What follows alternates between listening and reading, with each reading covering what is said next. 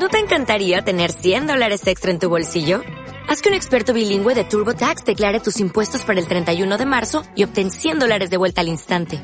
Porque no importa cuáles hayan sido tus logros del año pasado, TurboTax hace que cuenten. Obtén 100 dólares de vuelta y tus impuestos con 100% de precisión. Solo con Intuit TurboTax. Debes declarar para el 31 de marzo. Crédito solo aplicable al costo de la presentación federal con TurboTax Full Service. Oferta sujeta a cambios o cancelación en cualquier momento.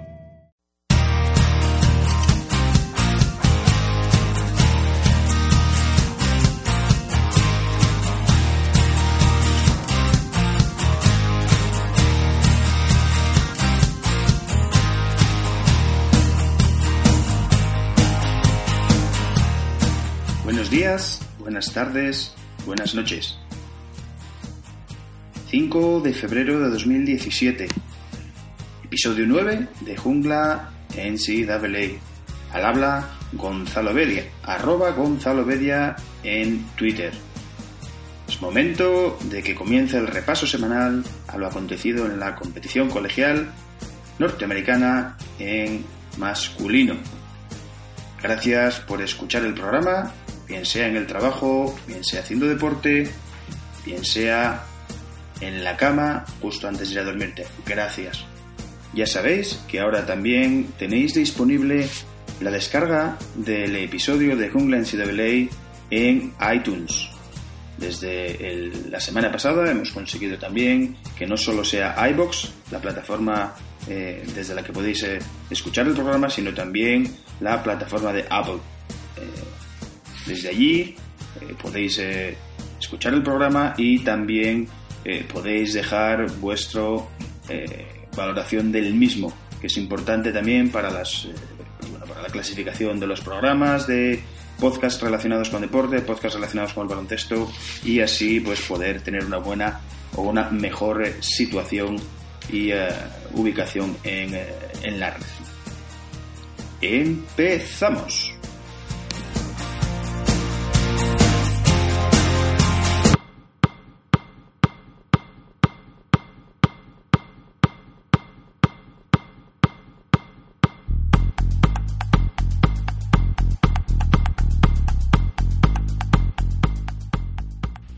Pues por darle un orden cronológico a lo acontecido durante estos últimos siete días, aunque realmente todo confluye en el día de ayer, que sirve como resumen a esta locura de semana que, hemos tenido, eh, decir que el domingo pasado, el día que publicábamos el, episodio número 8 de Jungla NCAA, pues eh, Villanova eh, vencía a Virginia eh, prácticamente sobre la bocina con un canastón de, de, Vincenzo. Y eh, bueno, un partido complicado ante un rival eh, de mucho nivel, un rival que, que, imprime una intensidad defensiva pues muy difícil de, contrarrestar y pues bueno, Villanova pudo llevarse el encuentro pues como decía pues con una canasta, un palmeo de Vincenzo y bueno, seguir con o recuperar sensaciones después de, la derrota de la semana pasada. Eh, se hacía también pública que, que, Coach K, Mike Siseski, volvería pues eh, al banquillo de Duke eh, pues durante el día de ayer, en el partido que Duke jugaba ante Pittsburgh.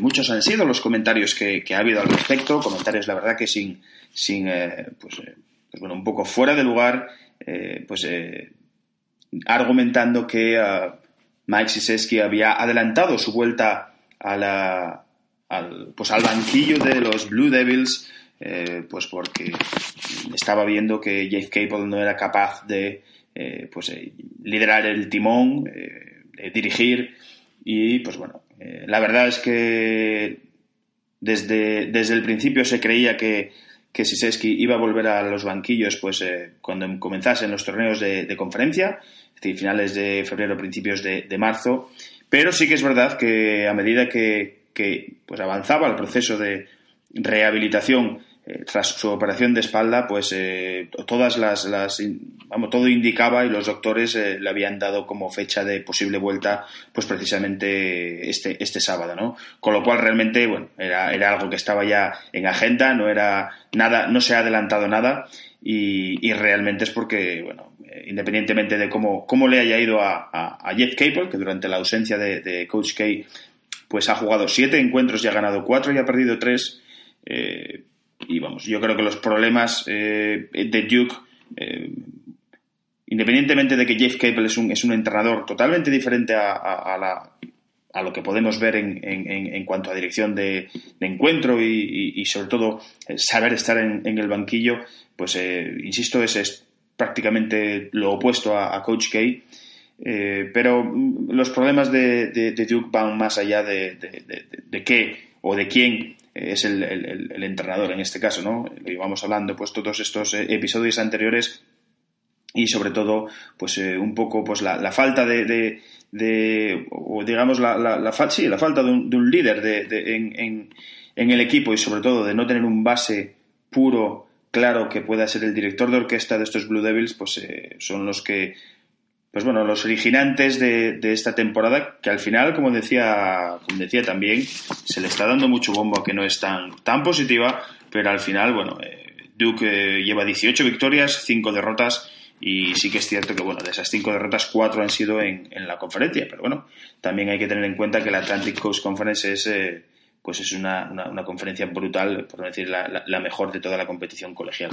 Y lógicamente, pues eh, las victorias, sea el rival que sea, se venden muy caras y, y como decía, es eh, totalmente independiente a, a, quién sea el, en este caso, pues el entrenador principal. Y más teniendo en cuenta, pues que eh, una de las características o una de las identidades que, de, por las que tanto aboga Coach K, eh, con esos castigos que comentábamos la semana pasada a sus jugadores, no permitiéndoles eh, entrar en el vestuario eh, del equipo ni, ni, vestir pues, ropa de, de, del equipo, un poco pues para hacerles ver los valores de, de, Duke, ¿no? Yo creo que al final ahí el, el, el primero que lo está haciendo pues no bien o de manera el primero que está que se está equivocando es, es el propio Coach K con pues con este tipo de recruits me puedo referir a Harry Giles o me puedo referir a, a Jason Tatum, eh, que son eh, pues gente que te traes eh, más del perfil de Kentucky en cuanto a one and done, en cuanto a jugar un, un año e irse, y que otra cosa, que otro, que otro tipo de jugadores pues a los que nos tiene más acostumbrados Duke, que son jugadores pues a lo mejor no para bueno, eh, algunos han, han, estado todo el periplo colegial de cuatro años, pero sí para tener más estabilidad y dar más eh, duración a los, a los, eh, pues, a los programas y, sobre todo pues, a, las, eh, a los proyectos que puede hacer eh, Mike Siseski. ¿no? Cuando tú reclutas jugadores que, que, que, sabes que van a estar un año nada más, pues lo lógico es que durante ese año lo único que miren es el bien propio, lucir el lucimiento personal, para pues, arañar el mayor número de puestos en el, en el draft y independientemente de, pues, bueno, del éxito colectivo. ¿no? Y un ejemplo muy claro, eh, siempre lo pongo el mismo, pues es el de Markel Fultz en, Washington. ¿no? Parece que le da un poco igual eh, el, el, perder de, de 40 o, o perder de, paliza, siempre y cuando él pues, pueda lucir sin meter sus eh, 25 puntos. Bueno, es, es un poco el, pez que se muerde la cola. Eh, si quieres este tipo de jugadores, vas a tener este estilo de juego y vas a tener este, eh, pues este problema, digamos, eh, dentro de, lo que es el, equipo. No puedes pretender que un jugador que solo va a jugar un año, pues te dé lo que, lo que normalmente un jugador que va a estar cuatro, pues te da, ¿no? En fin, son, pues yo creo que temas que, que, que deberían de plantearse y que yo creo que son conscientes de ello, eh, pues el cuerpo técnico de Duke y de empezar a valorar realmente pues eh, qué tipo de recruits pues eh, son convenientes pues a un programa como el de, como el de Duke, ¿no? Y sobre todo con unos principios eh, por los que aboga precisamente Mike Siseski. decíamos, ese día pues el partido más interesante era, era, ese domingo era el de, el de, el de Villanova ante, ante, ante Virginia y eh, durante la semana, pues también eh, North Carolina se, se durante el, el, el, lunes pues ganaba pues con más facilidad de lo esperado a, Notre Dame. Yo esperaba un partido en el que en el que Notre Dame pues hubiese hecho hubiese propuesto más oposición, hubiese, hubiese, que hubiese sido un partido pues más igualado, un partido con más emoción sobre todo, porque además teniendo en cuenta pues los problemas que, que, había tenido hasta el momento Duke, pues eh, bueno, y, lo bien que, o la buena temporada que estaba haciendo, que estaba haciendo Notre Dame, pues eh, francamente yo eh, esperaba que los de Mike Bray hubiesen, hubiesen puesto pues un poco más de, oposición, ¿no? Y sí que es cierto que, que bueno, aunque eh, Bonsi Colson, que es un jugador, pues bueno, una de mis, una de mis debilidades, un, un, un ala pivot pues eh, muy justito de altura, pero que es un, bregador, un luchador y, que ahí cerquita del aro pues lo, araña todo. Eh, pues bueno, sí que es, es cierto que, acabó con, con, 17 puntos y, y, 9 rebotes. Y, uh, y Bichem, que por cierto me preguntaba por él el otro día Víctor Rubio en, en, en en, un comentario dejado en Evox, eh, pues bueno, también estuvo bastante, bastante acertado. Aprovecho además para, para contestarte, Víctor. Eh, yo, francamente, yo, es una opinión, eh, pues bueno, como sabes, muy, muy personal, yo no lo veo entre el 20 y 25 del, del, draft de este año. Sí que es cierto que es un jugador que está teniendo pues un impacto que a lo mejor pues no he esperado, pero todavía me falta eh, me falta verle más cosas. Me falta. Eh, es un jugador con una mano tremenda, probablemente el mejor tirador de, Notre Dame. Y, pero bueno, sí que es cierto que parece que, está siempre enfadado, porque va siempre con esa cara de, con, el, ceño fruncido, eh, pero no lo sé, quizás es, es, un, es un muy buen jugador, pero para verle directamente siendo eh, jugador de último año eh, en la parte tan alta del, draft de este año, yo francamente todavía no, no, acabo, no acabo de verlo, aunque, aunque bueno, sí es, sí es cierto que, tiene talla, eh, porque es un 2-0-2, 2-0-3, eh, que juega de alero y tiene un perfil sobre todo físico que puede encajar muy bien en NBA. Sus números este año andan por los, por los casi 15 puntos por partido, 4 rebotes, y sobre todo lo que llama la atención pues es, esa buena mano que ya ha demostrado pues, bueno, durante sus, eh, cuatro temporadas en, Notre Dame, eh, normalmente siempre por encima del, del, 40% y esta temporada anda por eh, un poco ligeramente por encima del 38%, pero anotando dos, más de dos triples por encuentro y como digo, pues siendo uno de las uno, de los desatascadores ¿no? de, Notre Dame y, uno de los pues, bueno, de los de los causantes de que de la buena temporada de los de los Fighting Irish junto con, con su base Farrell y con, eh, con Bones Colson. Eh, bueno, no sé si contesta esto a, tu pregunta, al final me, equivocaré como, como, como, siempre, pero insisto, yo entre el 20 y el 25 yo no lo veo. Eh, decía que, que Notre Dame ese partido, pues, bueno, se esperaba eh, más oposición. Hubo, fue una primera parte totalmente dominada por, y prácticamente que rompió el partido por, por los Blue Devils. Eh, y, bueno, volvió otra vez a destacar, eh, bueno, en este caso, pues cuatro jugadores, por su parte, como siempre, Luke Kennard, con, con 16 puntos. hizo un buen partido Grayson Allen, hizo un buen partido Matt Jones y, también hizo un buen partido, sobre todo, pues además lo que supuso el primer doble-doble de la de, su carrera como jugador universitario para, el jugador originario de aquí de St. Louis, Jason Tatum. Eh, acabó con 19 puntos y, 14 rebotes. Y probablemente esta ha sido la victoria de más mérito de, Jeff Capel desde que, bueno, de esos siete encuentros que le, que le, ha, tocado, que le ha tocado dirigir.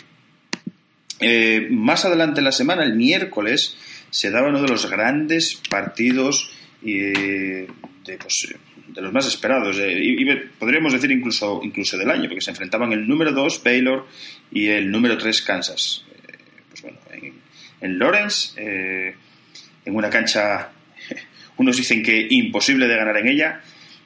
lo cierto es que, es que Baylor dominó la, primera mitad y se fue al descanso con, con seis puntos de ventaja pero eh, la verdad que Kansas eh, cuando juega en casa pues es, eh, es, un verdadero torbellino.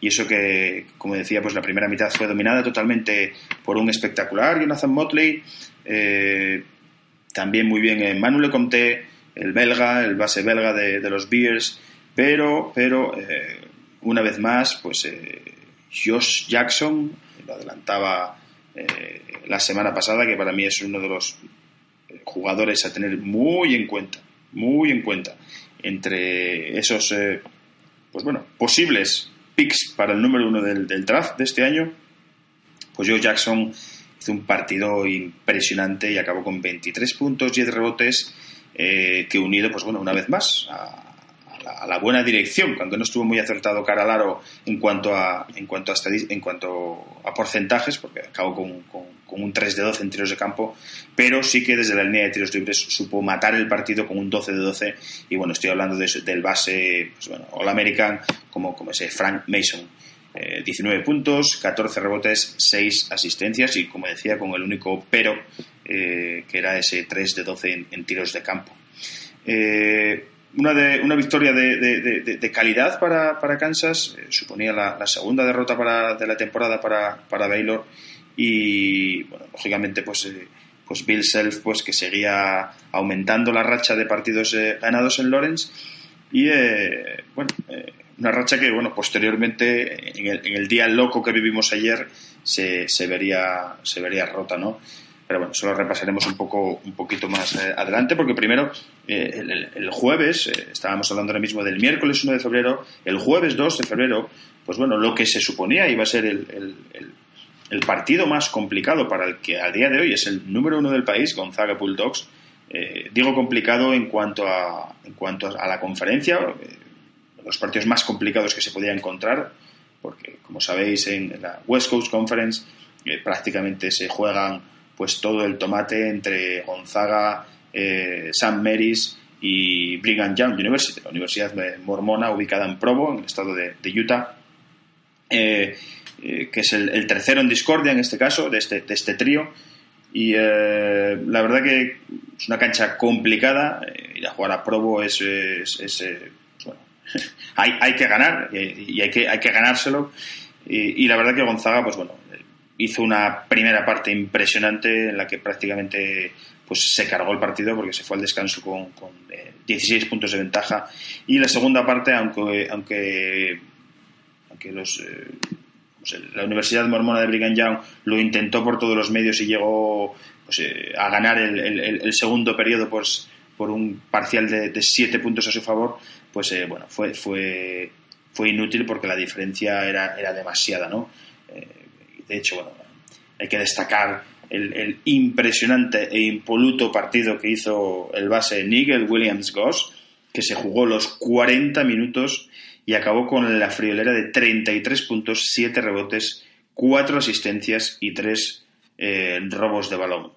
impresionante y bueno, fue una de las, de las, de las claves del, del encuentro, ¿no? Y bueno, eh, la verdad que por parte de, de, los Cougars de Brigham Young University destacar también, pues eh, sobre todo porque, porque a los que nos escuchan seguro les suena el apellido, eh, si todos recordaréis a, Tyler Hoss, que es el jugador mormón que estuvo en el, en el Obradoiro, también salido de, Brigham Young University. pues bueno, su hermano, TJ Hoss, es uno de los, de los más fieros anotadores de, de, esta universidad este año y eh, pues bueno, con su 1.93 este, este escolta la verdad que eh, anda por los 14 puntos por partido, pero contra Gonzaga fue el jugador más destacado de Brigham Young University y se fue hasta los 29 con eh, cuatro bombas anotadas. bien, la verdad que bien, y el jugador, el, mormón, pero, pero bueno, y como decíamos, insuficiente para, para luchar por, por, la victoria que finalmente fue, se la llevaron los, los Bulldogs de Gonzaga por 85 a 75. Y llegamos ya pues el, a la locura, ¿no? Al, día loco, eh, que fue el, sábado, el día, de, el día de ayer, el 4 de febrero. Madre mía, eh, una, una, jornada de, de, vértigo, yo la, yo la he denominado de vértigo, porque, porque lo único que, ha hecho es que los, la mayoría de los top 25 que jugaban eh, ayer, pues vieron sus partidos por derrota. eh, pocos han sido los que han sabido aguantar el, tirón, ¿no? O los que han sabido pues, estar a la altura de, su puesto. Uno de ellos fue precisamente Gonzaga, que acabamos de hablar, que acabamos de, hablar de él. Y bueno, la verdad que ganaba su partido de manera fácil ante Santa Clara, pues, eh, ganando por 35 puntos eh, y vamos, no, teniendo ningún problema.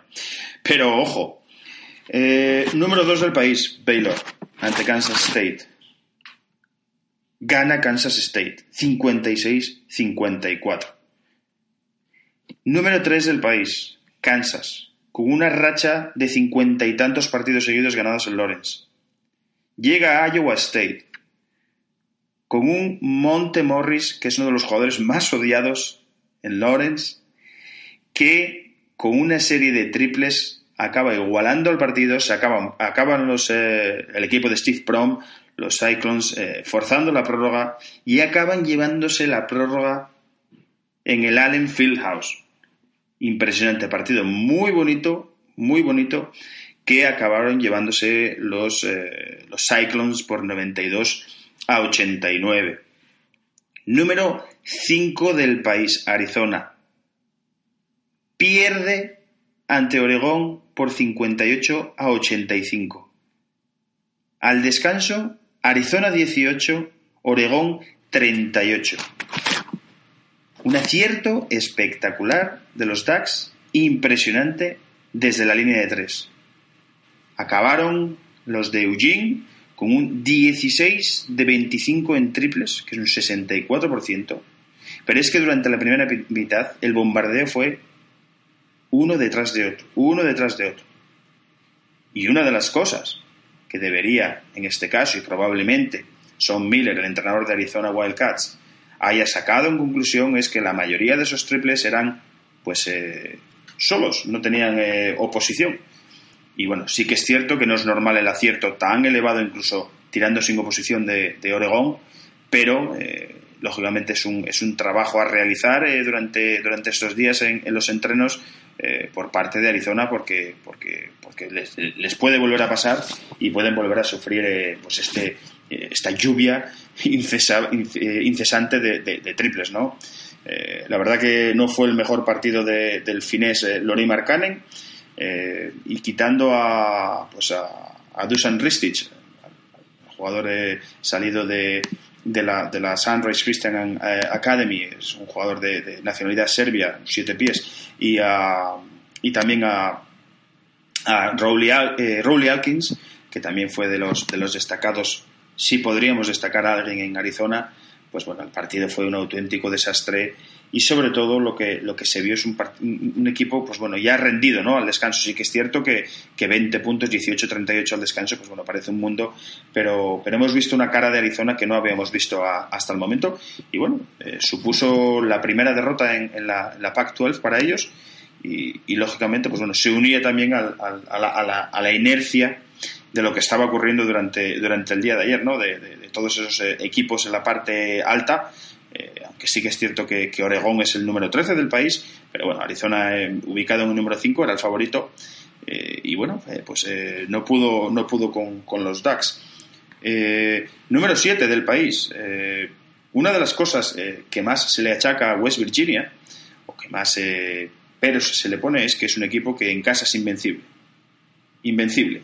Es muy difícil, pero cuando juega fuera de casa pues baja enteros. De hecho, solo hay que ver, siendo el número 7 del país, suma 5 derrotas y solo hay que ver que, eh, a pesar de tener derrotas tan espectaculares como Baylor, a los cuales les endosó pues, la primera derrota de la temporada, eh, victoria también ante Kansas, eh, que cuando era el número 2 del país. sin embargo, uno mira su currículum y tiene derrotas fuera de casa ante Temple. Derrotas ante Texas Tech. Y otra derrota también en casa ante Oklahoma y fuera ante Kansas State. Por cierto, la de, la de Temple, sí, la de Temple es en, es en, West Virginia. Eh, un equipo que es, eh, sí, yo creo que lo he, dicho ya en algún capítulo anterior, es un poco como Dr. Jekyll y Mr. Hyde, no sabes eh, qué cara te va a dar eh, te va a dar ese día, ¿no? Un equipo que te, que te gana a, super tops, como puede ser pues, Kansas y Baylor, y de repente pues cae ante una Oklahoma, que no está en su mejor momento para nada, una Kansas State, una Texas State o una Temple. Bueno, pues ayer juega en casa, rival, Oklahoma State, al que por cierto, tomar nota, apuntar su nombre, Yawun eh, Evans. J-A-W-N espacio Evans. El base que llevo desde el principio de temporada enamorado totalmente. Es espectacular. Es el líder de los, eh, de los Sooners de Oklahoma State, eh, el futuro equipo, como sabéis, de, de, de, de eh, o actual equipo, a partir, donde podrá disputar partidos a partir de la próxima temporada, pues el partido se lo lleva a Oklahoma State 82 a 75. Una excepcional segunda parte de los Sooners eh, que eh, pues acaban decantando el encuentro para, para los Oklahoma. Pues bueno, derrota inesperada. Otro top 25 que cae durante la jornada de ayer. La Kentucky de John Calipari visita Florida. Viaja hasta Gainesville y le toca disputar el encuentro ante otro, de los gallitos de la Subsystem Conference, Florida, los Florida Gators. Victoria para Florida Gators, 88 a 66. Casi nada. Y además una derrota que, eh, pues bueno, eh, escoció eh, y se pudo ver además, pues, como jugadores como Malik Monk con el partido ya decidido en el eh, estando en el banquillo, pues eh, eh, esbozando sonrisas cuando, cuando no, no, estaba para muchos, para muchos bollos.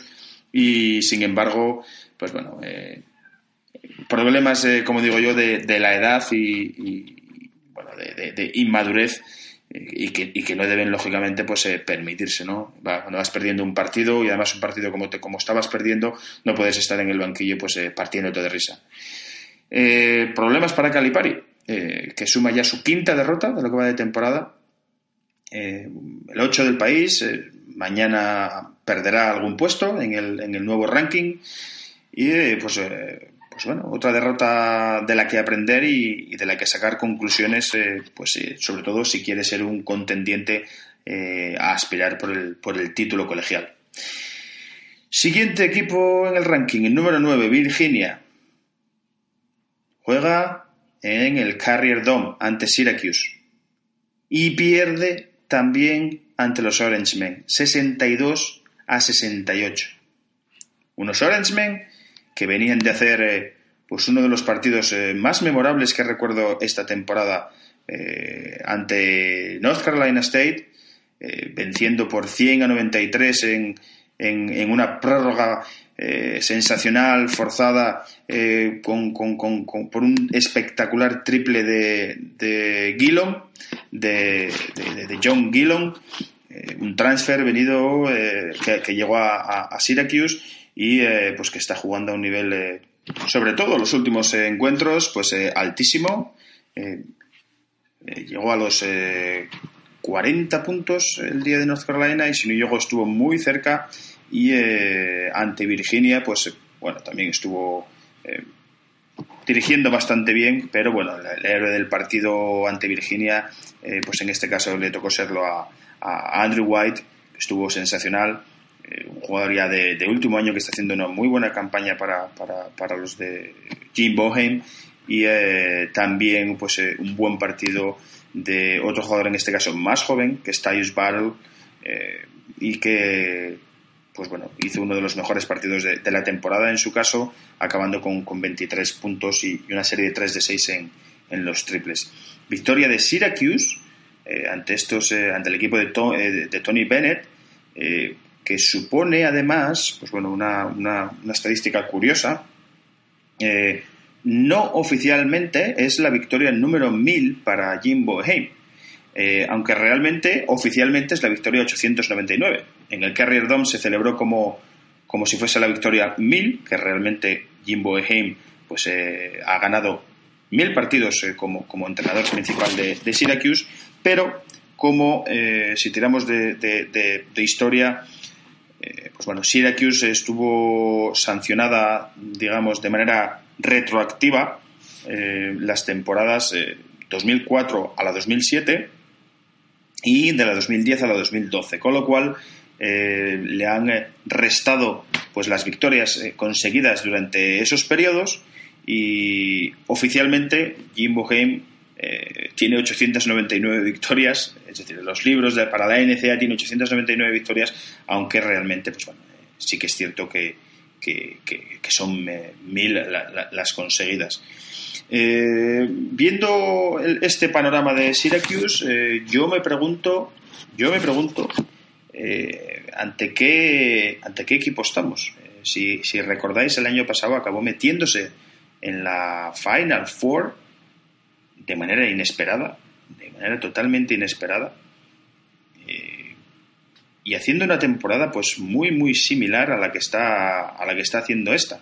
Es decir no haciendo mucho ruido pues estando ahí pues perdiendo partidos que bueno pues que nadie espera que pierda eh, sin embargo pues en, partidos eh, ante equipos eh, potentes como como, como en este caso de Virginia, o como es el caso también de, North Carolina State, que, está haciendo una temporada muy buena y además pues cuenta con un jugador como Dennis Smith Jr., que, que está haciendo estragos eh, pues bueno, eh, ganando, ganando partidos de, calidad. Y de hecho, y de hecho eh, esta, esta de victoria ante, ante Virginia Cavaliers es, supone la primera vez desde el 2010 que Syracuse gana dos partidos seguidos ante rivales del el top 10. Es el caso de, de Virginia y es el caso de Florida State a los cuales ganaron también por 82 a 72. Con lo cual, eh, no nos fiemos nunca de Syracuse, nunca demos por muerto a Syracuse, porque Syracuse siempre es muy peligrosa, siempre. Lo demostró el año pasado y lo sigue demostrando todos los años. Nunca sabes eh, cuándo van a despertar y, en este caso, pues bueno, a lo, eh, a lo tonto, Syracuse pues está quinto en la Atlantic Conference con siete victorias, cuatro derrotas, algo impensable pues eh, cuando a, principio de temporada pues eh, llevaban pues eh, cinco victorias y tres derrotas por ejemplo y, perdiendo encuentros pues, pues como los que perdieron pues ante, ante, equipos que están en horas muy bajas como Connecticut o, por ejemplo también contra contra St. John's que son todos los equipos pues que de la parte baja de la Big East parece que va que va cogiendo ritmo y parece que va que va sobre todo, pues bueno, que está enfilando lo que es la competición y, poniéndose a tono, pues, como, siempre hace Jimbo Boheim, ¿no? Para los momentos clave de la temporada. Eh, seguimos con el, con el, repaso al día loco y eh, después de hablar de esta derrota de Virginia, eh, pasamos a hablar de otra derrota pues clara, ¿no? Maryland jugaba ante ante jugaban casi ante Purdue y bueno Maryland eh, estaba encuadrada en el, en el, puesto 17 y un partido que parecía pues totalmente controlado para, para los de los Terrapins pues eh, acabó acabó llevándoselo Purdue por un punto 73 a 72 y, y, bueno otro otro upset en el, en el día de ayer no ayer jugaban eh, ayer hubo 1, 2, 3, 4, 5, 6, 7 derrotas de equipos top 25. Cuál es una, auténtica burrada, ¿no? Una auténtica, porque se supone que son los, equipos favoritos y los mejores equipos del país. Los pocos que aguantaron el tirón durante la jornada de ayer fueron Villanova, que ganó su, enfrentamiento eh, ante St. John's. Eh, también aguantó el tirón Gonzaga, como decíamos antes, ganando claramente a Santa Clara. Eh, aguantó el tirón Ucla, que acabó también pues eh, ganando en un duelo eh, sobre todo en el que apetecía mucho ver, ver duelos de jugadores porque jugaban contra Washington y bueno pues el enfrentamiento Markel Fultz Lonzo Ball pues bueno la verdad que tenía mucho morbo y, y, bueno un poco lo que hablábamos también al principio no Markel eh, bien, haciendo números eh, muy buenos, pero el resultado final, UCLA 107, Washington 66. 41 puntos de diferencia. Decía que también otro de los equipos que aguantó el tirón y que probablemente mañana veamos en el top 5 del ranking es Louisville, que se les hacía fácil de, Boston College y aunque, bueno, Cincinnati, que, es el, 14 del país, pues bueno, jugaba en, ante Connecticut y, no tuvo tampoco muchos problemas para, deshacerse de, los Huskies, que como decíamos antes, pues, pues la verdad que no están en, su mejor año y están por debajo del 50% en, porcentaje de victorias y, derrotas. Y otra, de las cosas eh, que, no quería olvidarme de destacar eh, es, eh, y sobre todo por si tenéis oportunidad de buscarlo en, YouTube o buscarlo, yo, lo he retuiteado esta, esta mañana desde mi cuenta de, Twitter, con lo cual si, si miráis, si miráis mi, mi teleline, pues eh, podréis verlo, ¿no? Una de las situaciones más estrafalarias que he visto, llevo muchos años viviendo baloncesto universitario y, ayer, bueno, fue una, una de las situaciones y de los, si, si llamarlo, eh, anécdotas eh, más raras que, he podido vivir, ¿no? Eh, os, pongo, en situación. en Bonaventure, equipo de la, Atlantic Ten, dos abajo jugando ante Virginia Commonwealth y última posesión para los Bonis, San Bonaventure movimiento de balón y cuando quedan poquitos segundos lanzan un triple que acaban anotando. Les ponen uno por arriba, prácticamente canasta sobre la bocina, lo cual supuestamente les da la victoria y hay invasión del campo. Es decir, todos los aficionados, porque BCU es uno de los grandes favoritos en el Atlantic, eh, el Atlantic 10, eh, pues bueno, lógicamente, pues al ganar un equipo potente, un equipo eh, favorito, pues los aficionados abordan la cancha, pero el partido no se había acabado. Quedaban cuatro décimas, cinco décimas, cuando realmente entró el balón por el, por el aro.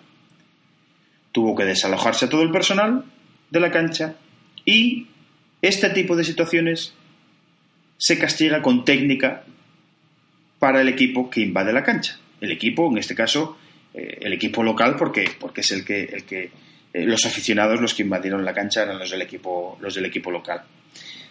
Dos tiros libres con cuatro décimas para Virginia Commonwealth. Es decir, un partido que tenían ganado, absolutamente ganado, de repente dependiendo de dos tiros libres de tu rival, cuando prácticamente además no te va a dejar tiempo para reaccionar porque con cuatro décimas poco puedes hacer. BCU anota uno de los dos, el segundo, con lo cual empata el partido y lo lleva a la prórroga. Y acaba llevándose el partido en la prórroga. Yo creo que todavía están tirándose de los pelos tanto los jugadores como el cuerpo técnico, como los aficionados. La NCA es muy clara a este respecto y, lo indica muy claramente que cuando hay invasión de campo y todavía no se ha terminado el encuentro, se castiga con falta técnica y, en este caso, pues a San Bonaventure pues le, costó el, partido.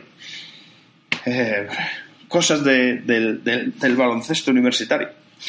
Eh, el ranking. Eh, Gonzaga, como decía, es el número uno y mañana que estrenamos nuevo ranking, como buen lunes, continuará en el número uno. Sin embargo, donde sí habrá variaciones es en el número en el número 2 y en el número 3. Hasta ahora eran Baylor y Kansas respectivamente y lógicamente yo creo que mañana, después de las derrotas de, de, los Bears y de los Jayhawks, pues yo creo que va a ser Villanova el que se alce a ese puesto número 2. Es decir, Villanova una vez más acechando el puesto 1 de, del top 25, ¿no?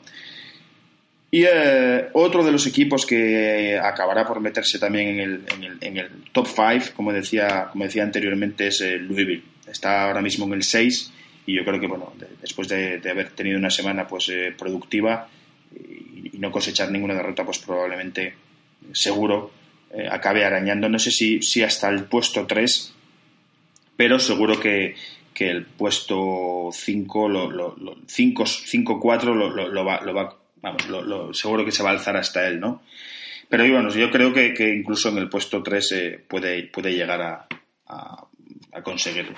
De todos modos, bueno, yo creo que mañana el top 5 va a estar ocupado pues por Gonzaga y Villanova seguro en el puesto 1 y en el puesto 2 y eh, luego pues probablemente Louisville, Baylor y Kansas pues eh, jugándose o, digamos eh, no sé el orden pero el puesto 3, 4 y 5 va a estar entre, entre esos tres conjuntos.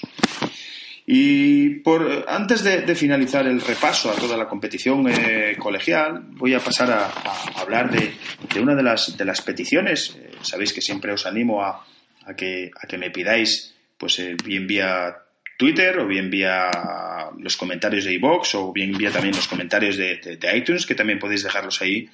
Pues bueno, dudas que podáis tener al respecto de la competición o si queréis algún tema del que interesante del que poder hablar en el, en el episodio.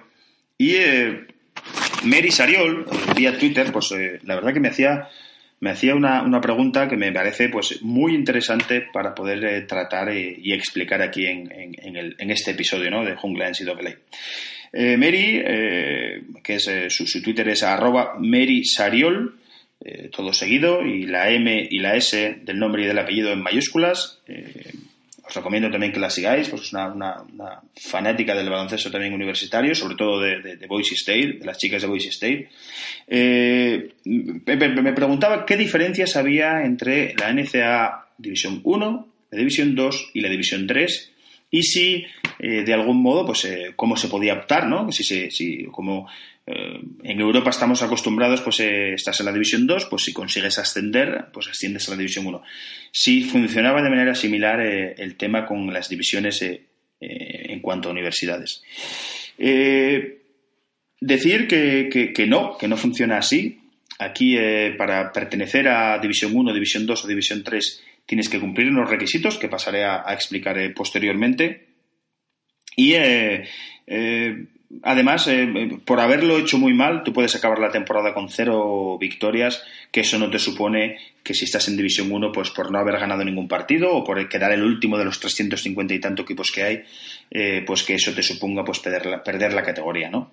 Decir que, en la División 1 hay más de 350 universidades y, pues, como decía, para poder ser pues una institución eh, dentro de lo que es División 1, pues eh, tienes que cumplir una serie de requisitos, ¿no? Eh, en este caso, pues una de las grandes diferencias es que la División 1 ofrece becas completas, ofrece becas tanto becas deportivas, por decirlo de alguna manera, y que cubren además de, lo que es la, parte académica, que es sobre todo pues, lo caro, cubre también pues lo que son eh, gastos de manutención, es decir, alojamiento y eh, eh, lo que es comida. Además de muchas veces también pues cubrir gastos de, bolsillo que ellos llaman, ¿no? ¿Qué requisitos hay que tener para poder participar o para poder ser un integrante de División 1? Bien, pues se deben de tener al menos en la universidad al menos siete deportes femeninos y siete deportes masculinos. O, en su defecto, seis deportes masculinos y ocho femeninos. Siguen sumando 14 deportes en total. Eh, además, eh, si tenemos que hablar de, otros requisitos, eh, concretamente en cuanto a fútbol americano y, bueno, son otros deportes, pero como son los deportes que más dinero generan o, movimiento de aficionados genera, eh, también tienen eh, unos requisitos específicos en cuanto al, fútbol americano, a los cuales no me voy a meter, pero bueno, están más referidos a, que tienen que mantener una media de asistencia de espectadores en, los estadios, también tienen que tener un, mínimo de aforo en, los estadios, pero vamos, insisto, como estamos hablando de baloncesto, sobre todo lo que implica el baloncesto, eh, para que la. Si, una, si, una, si una universidad pertenece o está en, División 1 es porque tiene al menos siete deportes femeninos y siete deportes masculinos. O, como decía, seis masculinos y ocho femeninos. Hablaba antes de las becas. Eh, las becas son más, primero, son más cuantiosas en División 1 que en el resto de divisiones, pero es que además eh, también eh, son más cuantiosas en cuanto a número, es decir, en cuanto al número de becas por equipo, Muchas veces, pues en un roster de un equipo de División 1, pues eh, si hay 15, 16 integrantes, pues hay, universidades, depende de la universidad, pero hay universidades que tienen hasta 11 y 12 jugadores becados.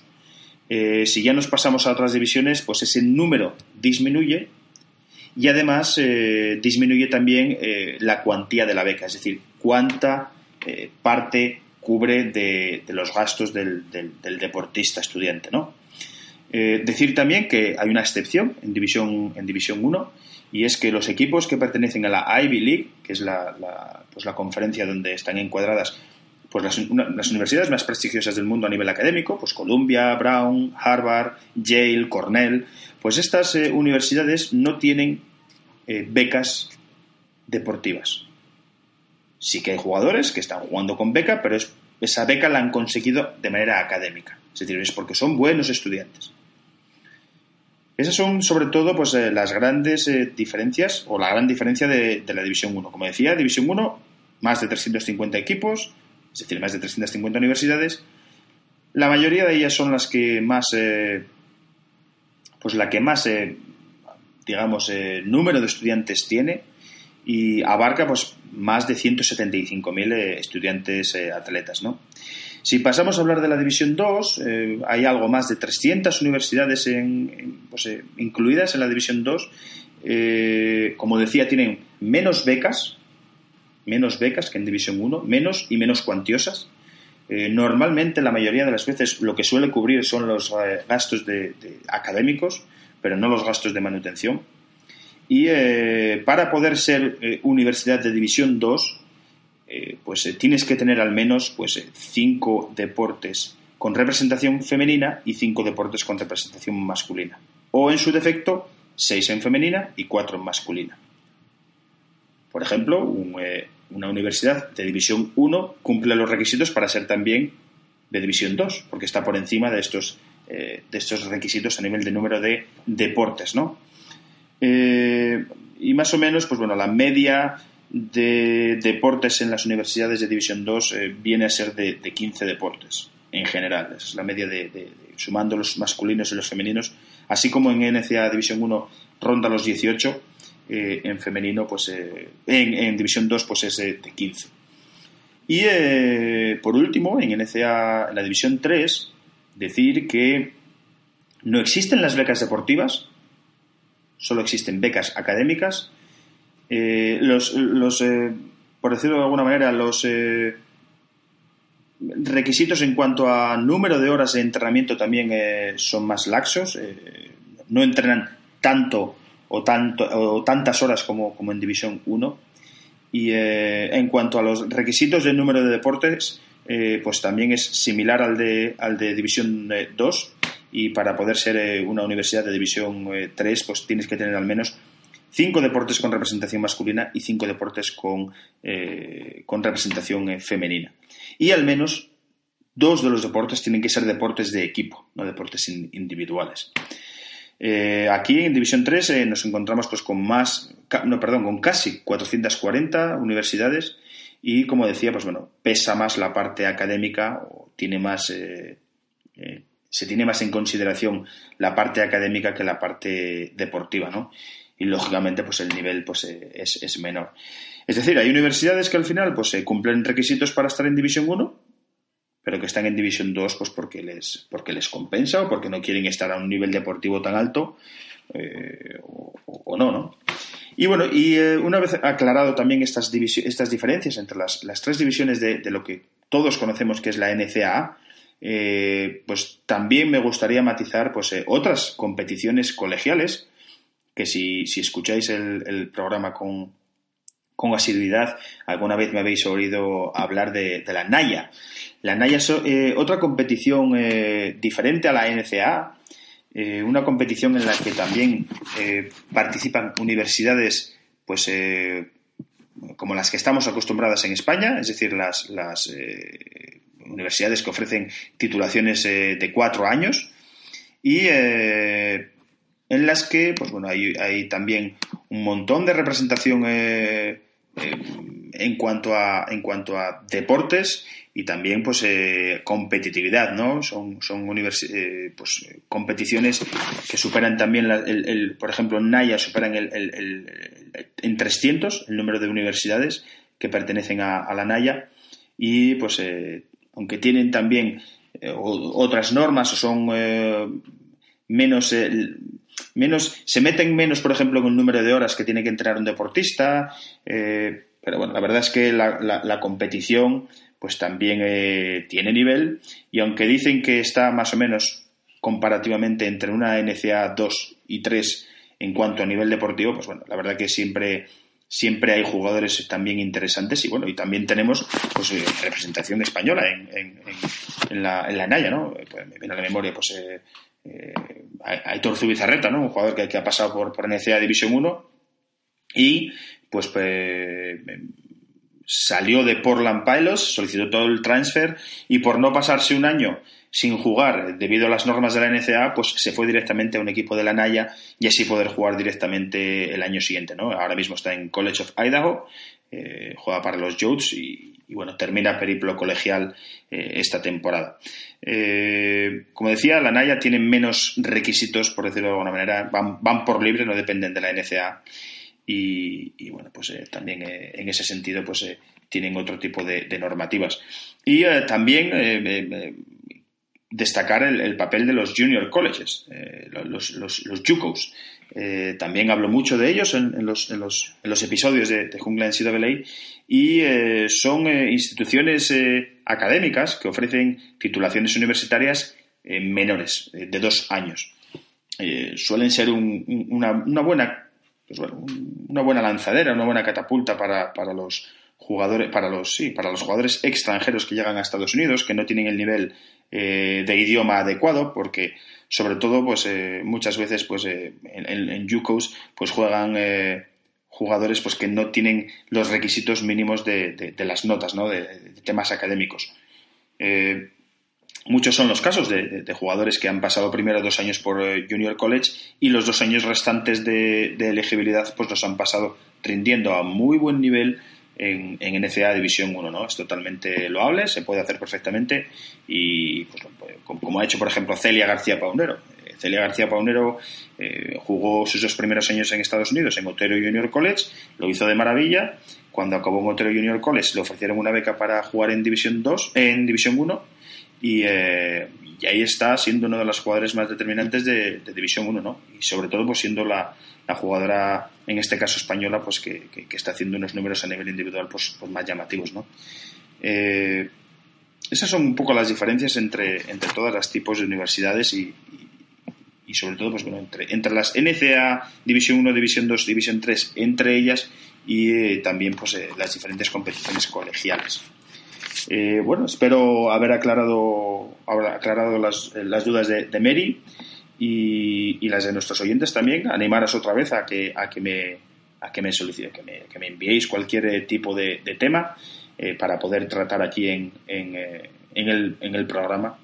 Y bueno, aunque tengo ya por ahí apuntado un par de ellos que, que algún compañero me ha pasado ya por, por Twitter, eh, pues bueno, siempre vienen bien porque, porque al final un poco de lo que se trata es de aclarar las dudas y, bueno, una competición pues que es bastante compleja como la NCA pues siempre genera, genera dudas, ¿no? Y bueno, eh, una vez terminado el repaso a, a, lo que ha acontecido en el, en el baloncesto NCA División 1 masculino, pues eh, toca pasar a hablar de nuestra representación española. ¿Qué tal le ha ido a, a nuestros chicos durante, durante esta semana? Así que eh, pasamos ahora mismo a Con Sabor Español. So give me two turntables. Then the microphone. I ain't no joke. I used to let the mic smoke, but now I slam it when I'm done to discourage the blokes from even picking up the mic. Bueno, pues eh, comenzamos eh, con, como siempre, con eh, la NCA División 1 en categoría masculina. Eh, y eh, importante hoy destacar que una de las grandes noticias de esta semana era referida sobre todo a, nuestros representantes y sobre todo en este caso a un futuro representante es pues bueno la confirmación de que por fin Robinson y Deje jugará en Western Kentucky a partir de la temporada que viene 2017-2018 Un jugador que, eh, pues bueno, eh, la pasada temporada se había comprometido precisamente con los Hilltoppers. Eh, parecía que esta temporada iba a jugar con ellos, pero pocos meses antes de comenzar la competición, problemas con su elegibilidad, con sus notas, pues lo dejaban fuera, lo dejaban, pues bueno, como, como como no elegible para jugar en NCAA y se hacía oficial pues su incorporación o su eh, digamos compromiso con un junior college. Eh, poco duró porque tampoco pudimos verle eh, y, bueno la verdad que ha sido una incógnita. Todos los que seguimos a la competición colegial y todos los que seguimos más o menos a los jugadores nacionales que, acaban comprometiéndose con, con las universidades pues nos preguntábamos nos, entre nosotros, ¿no? Nos, preguntábamos y nos mandábamos mensajes preguntando, oye, ¿sabes algo de Robinson y Deje? pues yo lo último que sabía es que se había comprometido con...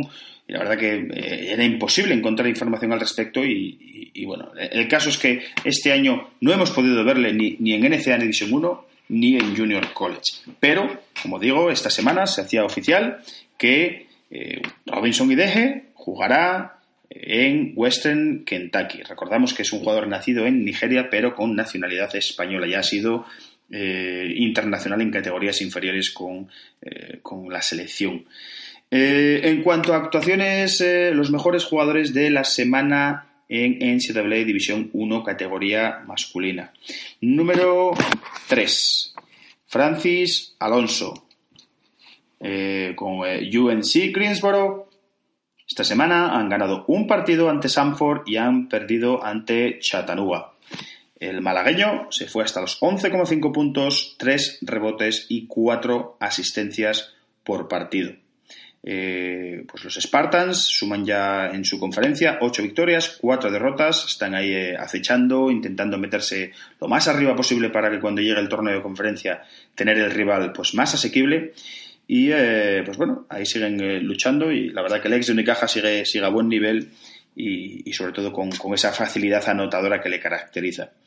Eh, en el puesto 2 nos vamos hasta Bilbao. Jorge Bilbao. Una victoria y una derrota esta semana.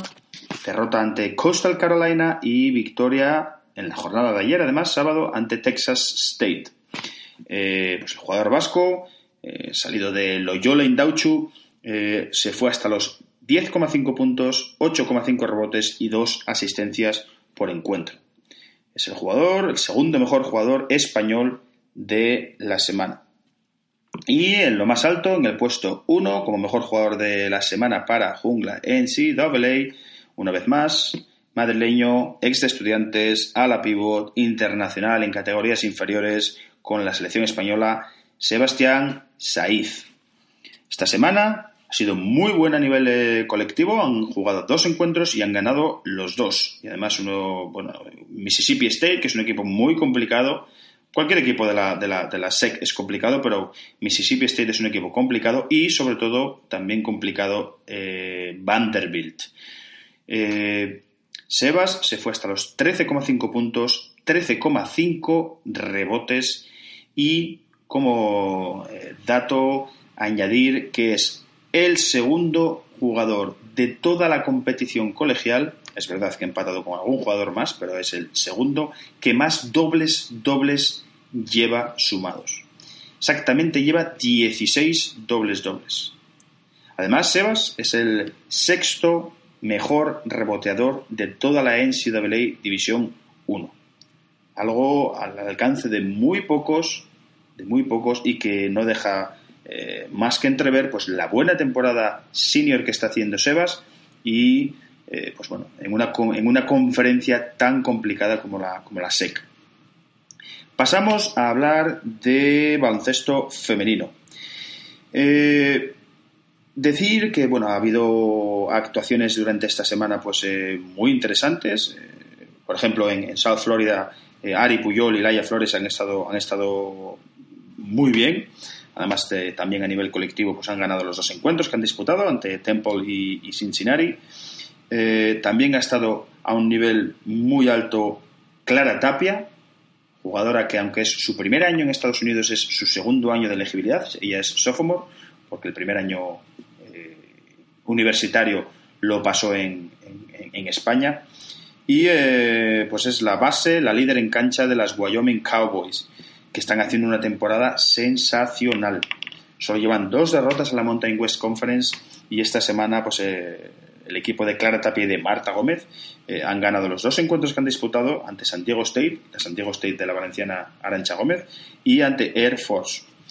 Pero las tres mejores jugadoras de la semana para Jungla NCAA eh, son en el puesto 3, nos vamos hasta la Universidad de Maine, nos vamos hasta Igualada, Laia Sule, que empezó la temporada de manera magistral, eh, tuvo unos eh, partidos con, pues, con más altibajos y ahora parece otra vez que vuelve a estar a gran nivel.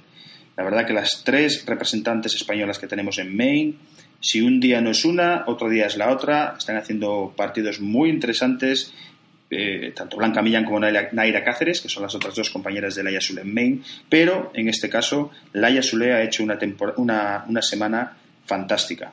Han jugado dos encuentros, ha ganado, han ganado a Vermont y han eh, caído ante UMBC y la catalana, también eh, internacional en categorías inferiores con la selección española, ha promediado durante estos siete días 14 puntos, 7 rebotes, 3 asistencias y un robo. Enorme, Laia, eh, y a seguir eh, así, porque además eh, tiene mucho mérito porque es una jugadora que es de primer año, con lo cual más mérito todavía.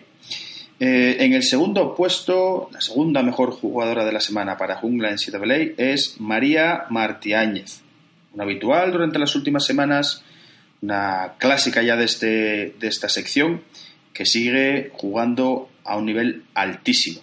Y además eh, en un equipo muy castigado por las, eh, por las, eh, por las lesiones y a pesar de ello, pues incluso de ella misma, porque ha tenido problemas de tobillo, pues bueno, esta semana han jugado dos encuentros, han ganado a UPUI, Indiana University of Purdue, y también han, eh, y han perdido ante Western Illinois. La, exjugadora del de siglo XXI eh, ha promediado 19 puntos, 6 rebotes, 2 robos y 2,5 tapones por encuentro. Pero la mejor eh, jugadora de la semana, también habitual de esta sección, es la madrileña Marina Lizarazu, jugadora de Iona, Iona Giles, que cumple su cuarto año colegial y eh, lógicamente pues es su, última temporada en NCAA. Ha jugado dos partidos esta semana, ha ganado los dos, a Canisius y a, y Niagara y la ex de Rivas se ha ido hasta los 20,5 puntos, 1,5 rebotes, 3 asistencias y 4 robos por partido. Decir, antes de, pasar a, hablar de, de otras divisiones, que esta semana también se hacía oficial el compromiso de otra de nuestras representantes para la próxima temporada con una universidad de División 1. Eh, es el caso de Lula Roche, eh, jugadora de Femení San Adrián, que se compromete a jugar con St. Joseph. La Universidad de St. Joseph, que está en, en Filadelfia, en el estado de Pensilvania, y eh, aprovecho además, eh, pues bueno, eh, ella, Lula, eh, pues, como otros jugadores que, otras jugadoras que se han comprometido pues, anteriormente, Sofía Galerón, Silvia Serrat, Mireia Daura, pues se suma también pues, a este éxodo de jugadores y jugadoras a Estados Unidos, al baloncesto colegial norteamericano. Aprovecho para lanzar aquí mi ahí queda eso de la semana.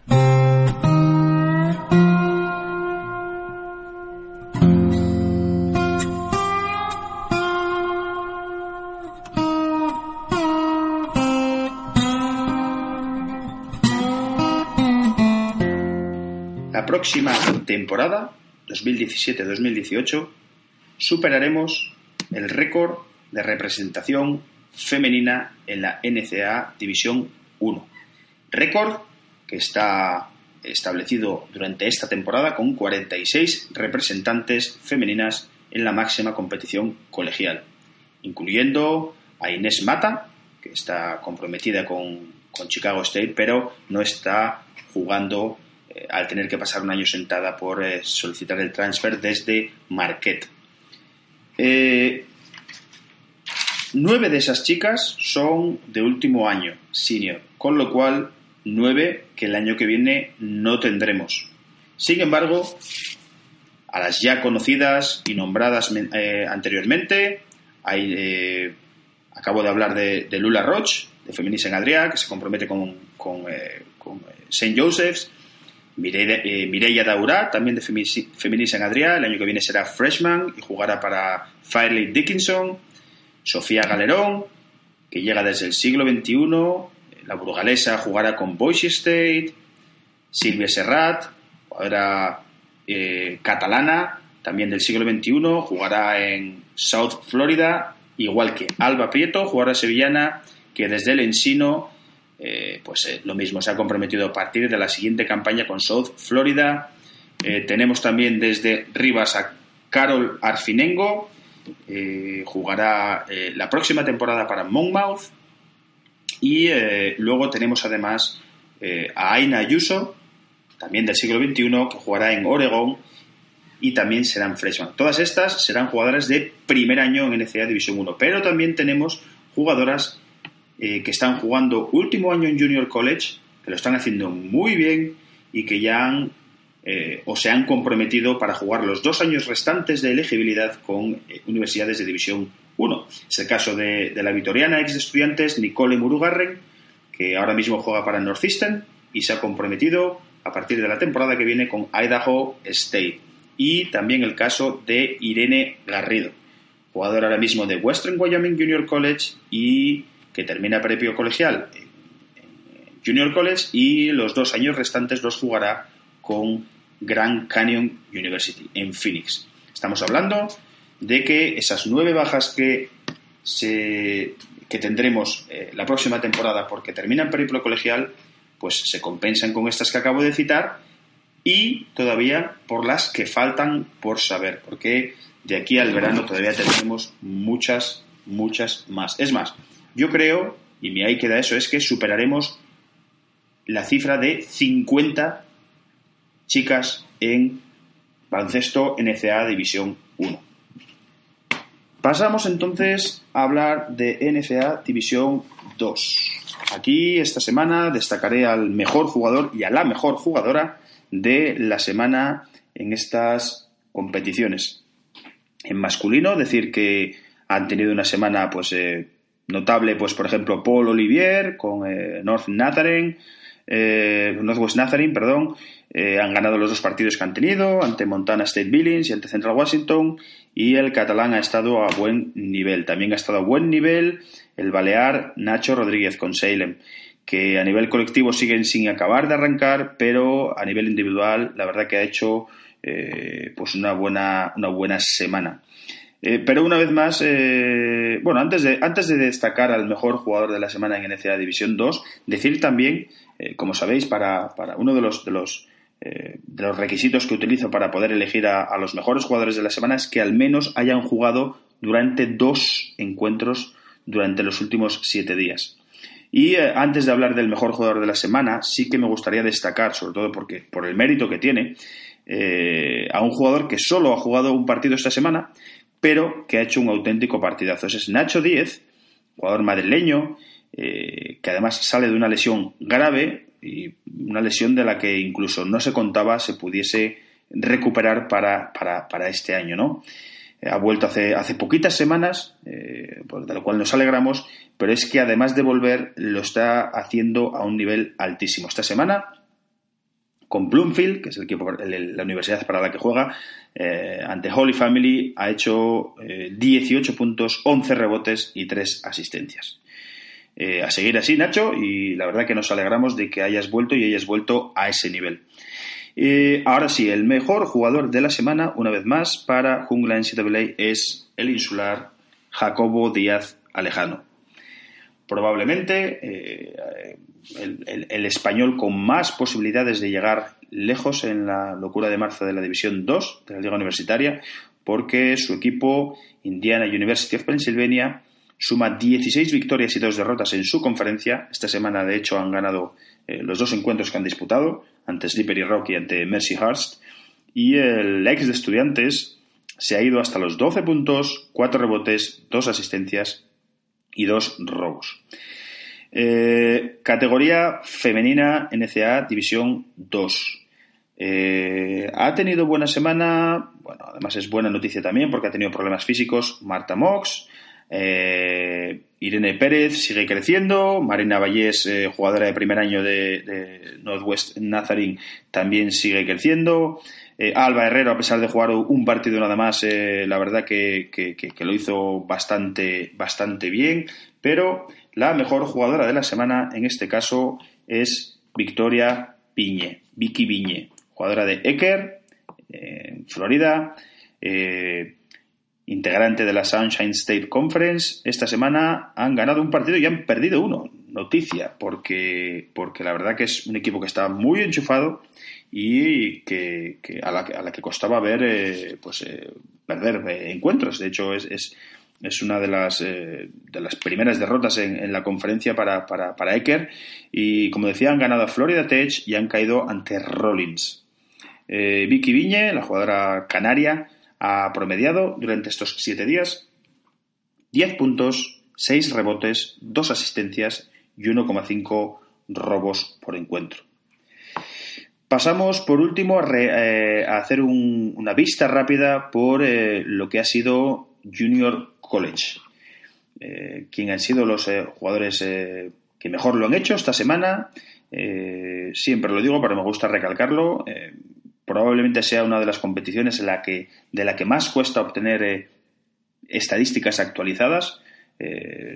cuelgan, si jugaron ayer, suelen colgar las, las, las estadísticas pues eh, varios días más tarde, muchas de las, de las universidades, pero bueno, hay otras que no. Y bueno, de, donde hemos podido coger información y de lo poquito que hemos, que hemos visto esa semana de Junior College, eh, hemos decidido, pues bueno, o he decidido que el mejor jugador de la semana eh, sea, en este caso, en categoría masculina, en Junior College, pues Iván Aurrecoechea. Iván Aurrecoechea que eh, juega para Indian Hills Community, eh, College eh, en el estado de, Iowa. Allí comparte equipo con, con Javi Valeiras, otro, otro español, ambos salidos de la Canarias Basketball Academy. Y la verdad que Iván, la pivot natural de Torrejón de Ardoz, con sus 2-0-3 ha tenido una, una, semana espectacular porque han ganado, han ganado los dos encuentros que han disputado, ante Northeast y ante Iowa Western. Y el jugador madrileño se ha ido hasta los 14 puntos, 17,5 rebotes y 1,5 asistencias por partido. Así que espectacular la semana de Iván Aurrecoechea con Indian Hills Community College. Es el mejor jugador para jungla en CAA Junior College. Y en categoría femenina, eh, decir que ha habido actuaciones destacadas tanto de Marina Fernández eh, con Casper, que ha tenido una buena semana, eh, buena semana también para Aida Santana en Northeast, buena semana también para Marla Madrid en Sheridan y buena semana para las mencionadas anteriormente que ya están comprometidas para jugar en NCA División 1 a partir del año que viene. Me refiero a Irene Garrido con Western Wyoming y Nicole Murugarren con Northeastern. Pero la mejor jugadora de la semana, además sin lugar a dudas, porque ha tenido una semana espectacular, eh, es Cristina Soriano. Cristina es eh, debutante esta temporada, eh, juega para Monroe College, que es una universidad que está ubicada en el Bronx, en, Nueva York, y Cristina Soriano es una pucelana, como decía, de primer año, salida de la, cantera del San Isidro, y ha tenido una semana impresionante.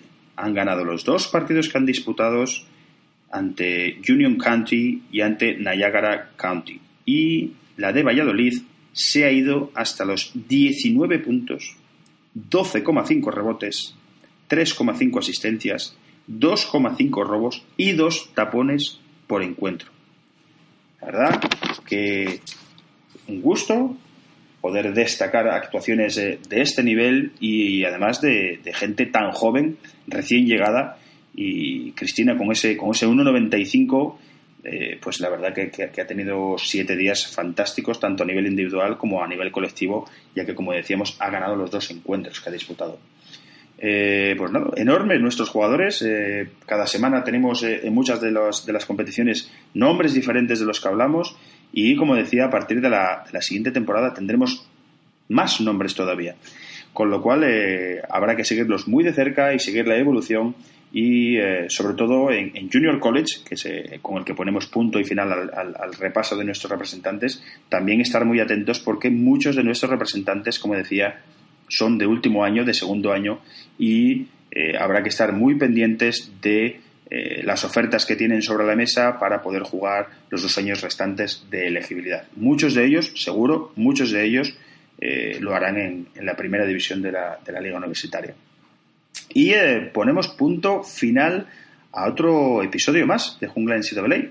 Eh, recordaros, eh, tenéis disponible Jungla NCAA en iBox, tenéis disponible Jungla, Jungla NCAA en iTunes. En ambas podéis dejar vuestros comentarios, podéis valorar el programa, podéis dejar y pedir pues, temas de los que hablar y también se aceptan sugerencias, por supuesto. Y nada, encomendaros al siguiente episodio de Jungla en CWA, el décimo, eh, que será a partir de la semana que viene, eh, próximo domingo, pero primero toca, toca digerir este. Recordaros que estoy eh, disponible en Twitter en arroba gonzalovedia. Ahí podéis eh, seguirme, podéis eh, citarme si queréis plantearme alguna cosa y sobre todo pues suelo tuitear información referida al baloncesto universitario y a toda la actualidad de nuestros chicos en Estados Unidos. Un saludo y nos vemos la próxima semana. Chao.